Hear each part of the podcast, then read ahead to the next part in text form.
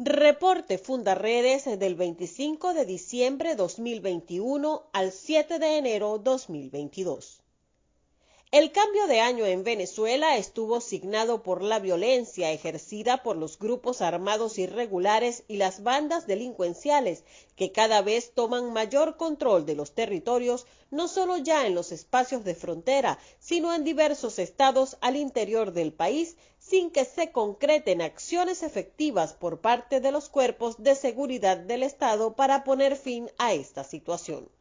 Los enfrentamientos entre el Sindicato de Barrancas del Orinoco y el ELN dejaron al menos siete muertos en esta población del municipio Sotillo del estado Monagas, donde desde la madrugada del primero de enero se han producido al menos cuatro balaceras. El parte de las autoridades refiere la recolección de más de 800 cartuchos percutados y detonaciones de armamento de guerra como granadas, fusiles y rifles AR-15. Habitantes de la localidad refirieron a medios locales que hombres camuflados fuertemente armados con ropa, botas y pasamontañas de color negro tomaron por asalto a la población. Después de los enfrentamientos, un camión pasaba por las calles entregando los cuerpos de los fallecidos, la mayoría de ellos pertenecientes al sistema, como también se llama al sindicato local, sin que ninguna autoridad interviniera. También señalan que hay personas desaparecidas tras la balacera del primero de enero.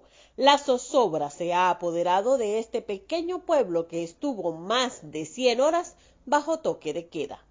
En el corredor fronterizo Apure-Arauca retornaron los combates entre las disidencias de las FARC y el ELN, que hasta el momento dejaron cerca de una treintena de muertos, un número no precisado de heridos y más de medio centenar de desaparecidos, además de cerca de dos mil desplazados que huyen de los fuertes combates que se registran en la zona entre estas dos agrupaciones guerrilleras que se disputan a sangre y fuego el control del poder y las rutas del narcotráfico en esta sección de la frontera colombo-venezolana.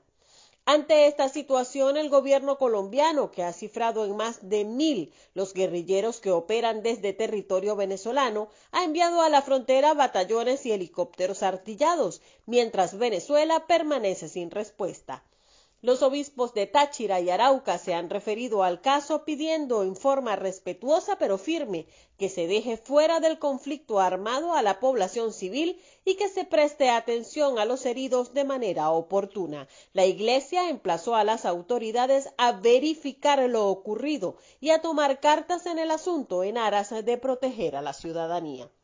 La condición de salud de Javier Tarazona sigue en franco deterioro a consecuencia de su detención arbitraria en las celdas del SEBIN del helicoide y la falta de atención médica adecuada. A lo largo de las últimas semanas ha presentado alteraciones cardíacas constantes que, conjugadas con su cuadro general de salud, ponen en severo riesgo su vida directivos de Fundaredes y otras organizaciones de derechos humanos, así como representantes de la Iglesia Católica y de la sociedad civil venezolana, han elevado sus voces exigiendo la inmediata liberación de Tarazona y el cese de la criminalización de la denuncia contra las violaciones de los derechos fundamentales y la emergencia humanitaria compleja en el país. Fundaredes presentó su informe Curva de la Violencia correspondiente al mes de diciembre, el cual evidencia un elevado índice de criminalidad en la frontera venezolana, que se ha extrapolado a otras regiones del país hacia las que Fundaredes se ha visto forzado a extender su labor de seguimiento y monitoreo. En los estados Táchira, Zulia, Apure, Bolívar, Amazonas y Falcón fueron documentados durante el mes de diciembre 71 víctimas de homicidio, 12 desapariciones o secuestros y 14 casos de enfrentamientos, siendo los estados más violentos Bolívar en primer lugar, seguido de Zulia, Táchira y Falcón. Fundaredes rechaza la normalización de la cultura de la muerte en Venezuela y exhorta a las autoridades a establecer mecanismos eficientes para frenar la ola de violencia que azota al país. En Amazonas, durante la madrugada del 31 de diciembre de 2021, Dos hombres murieron durante el derrumbe parcial de una mina dedicada a la extracción ilegal de oro. En reiteradas oportunidades, Fundaredes ha denunciado las infrahumanas condiciones a las que son sometidos los indígenas, migrantes internos y habitantes de la zona en estas excavaciones artesanales controladas por grupos armados irregulares, en las que se registran casos de esclavitud moderna, explotación sexual y explotación laboral. En Guárico, dos hombres fueron secuestrados y obligados a ir como rehenes bajo amenaza de muerte a una zona rural para entregar municiones y enseres a miembros de un peligroso grupo criminal que opera en zonas rurales de Valle La Pascua, específicamente en municipios como Monagas, Chaguaramas e Infante. Posteriormente fueron liberados por los cuerpos de seguridad, quienes detuvieron a tres personas que mantienen relación con la banda liderada por un sujeto identificado como Edgar Mariano, sindicado por delitos como extorsión, cobro de vacuna, robo a mano armada, secuestro y el homicidio de dos personas. En Táchira, José Noel Ortega Fandiño, conocido como el Cherry, con residencia en la población de El Nula, estado Apure, murió a consecuencia de múltiples impactos de bala el 30 de diciembre en el sector de Río Frío, en la Troncal 5, carretera nacional que comunica al Táchira con el estado Apure y el centro del país. Lo vinculan con las disidencias de las FARC, el manejo del contrabando de gasolina y tráfico de drogas en la zona.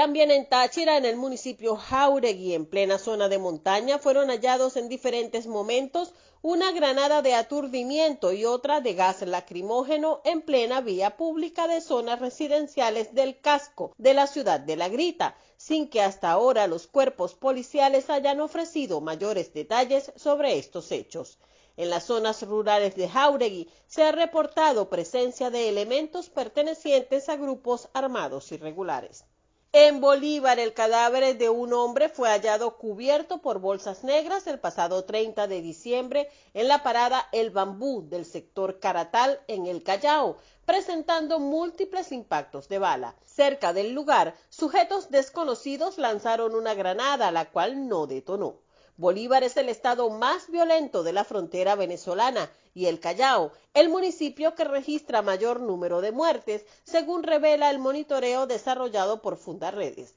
La entidad también registra una importante tasa de secuestros que implican el cobro de entre 2 y 15 kilos de oro solicitados por los delincuentes para liberar a sus víctimas.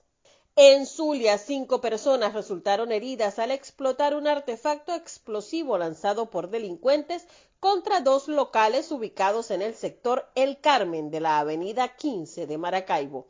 También en esta entidad tuvo lugar un ataque a tiros contra efectivos de la Guardia Nacional que se encontraban en el sector Punta Iguana del municipio Santa Rita y que dejó como saldo un uniformado fallecido cuando sujetos armados que se movilizaban en varias lanchas abrieron fuego con armas de alto calibre contra el grupo de militares generándose un intercambio de disparos.